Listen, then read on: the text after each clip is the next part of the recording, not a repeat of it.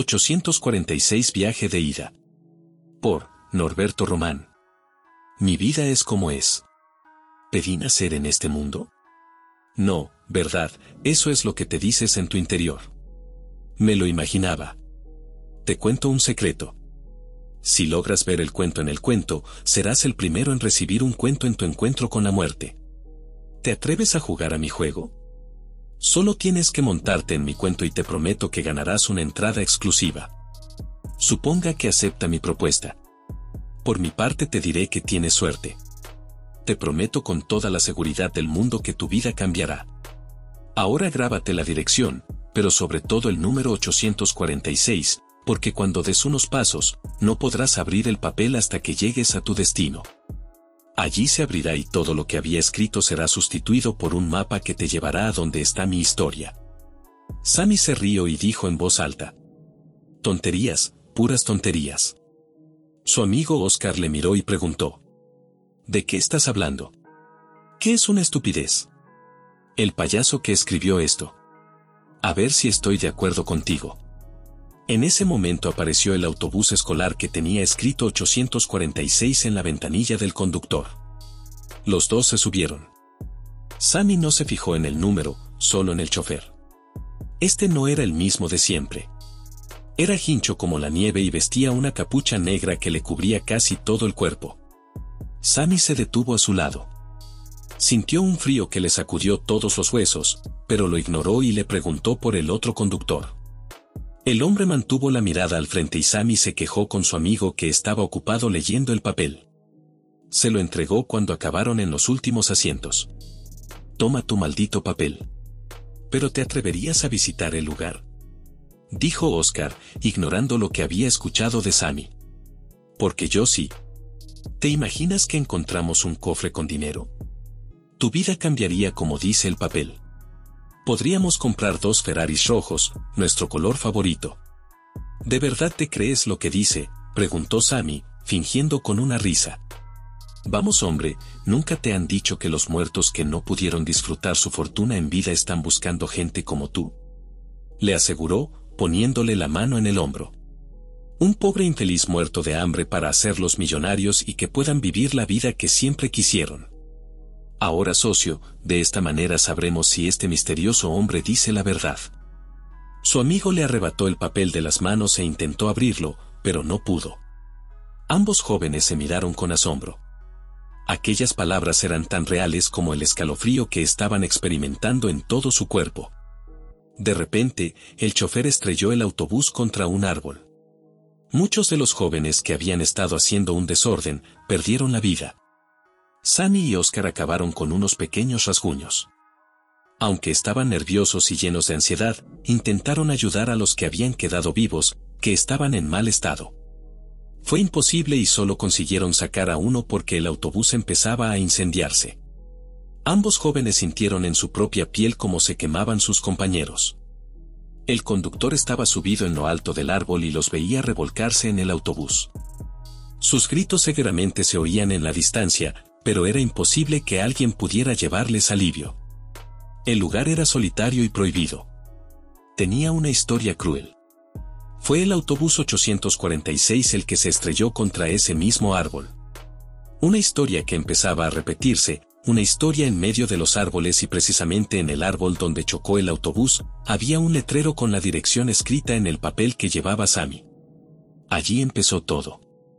Cuando las llamas que cubrían el autobús se apagaron, se dieron cuenta de que el joven que habían rescatado no estaba arrinconado en el árbol donde lo habían dejado. Buscaron a su alrededor y todo parecía inútil hasta que Sammy le dio por mirar el árbol que el autobús había impactado. Fue entonces cuando vio al joven colgado con una cadena al cuello. Sus ojos habían desaparecido al igual que su mandíbula junto con su lengua. También habían desaparecido sus brazos, que estaban arrancados y enterrados en su estómago. Ambos jóvenes no podían creer lo sucedido. Sus vidas experimentaban un terror tanto físico como psicológico. Sammy se percató en la dirección del letrero y buscó en sus bolsillos. No encontró el papel. Se acercó a Oscar, que estaba tirado en el suelo con cara de espanto llorando y le preguntó por el papel. Su amigo no respondió. Sus gemidos llegaban al límite de la molestia. Sammy le dio un fuerte estrujón y Oscar le miró con los ojos llenos de horror. Después dijo que no lo tenía. Se dirigió al autobús y rebuscó entre los cadáveres calcinados y debajo de uno de ellos encontró el papel. Se abrió rápidamente en sus manos. Observó cómo el mapa brillaba con una fina luz azul. Volvió a donde su amigo y se lo mostró. Mira, es verdad. Todo lo que estaba escrito se está cumpliendo. ¿Crees que saldremos vivos de este infierno? No lo sé. Vamos, algo extraño está sucediendo en este lugar. Ambos siguieron el mapa. El camino estaba limpio. Los cantos de los animales nocturnos intentaban darle un poco de tranquilidad, pero la imagen de su amigo colgado en el árbol les devolvía el escalofrío al cuerpo. A menudo giraban la cabeza. Los jóvenes se detuvieron y Sammy trató de armarse de valor para tranquilizar a Oscar, que sentía que se quedaba sin oxígeno. En una de tantas paradas, el mapa dejó de iluminarse y todo quedó a oscuras. Dame la mano y cálmate. Si sabes rezar, pídele a Dios que nos salve de este tormento. ¿Qué son esos ojos rojos y brillantes que se acercan a nosotros? No lo sé, pero será mejor que corramos colina abajo, dijo soltando la mano de su amigo. Sammy corrió como nunca.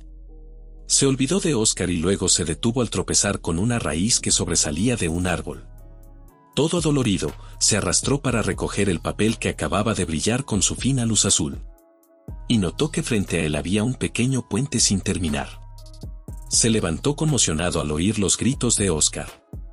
Quiso volver para ayudarle y el conductor le cortó el paso.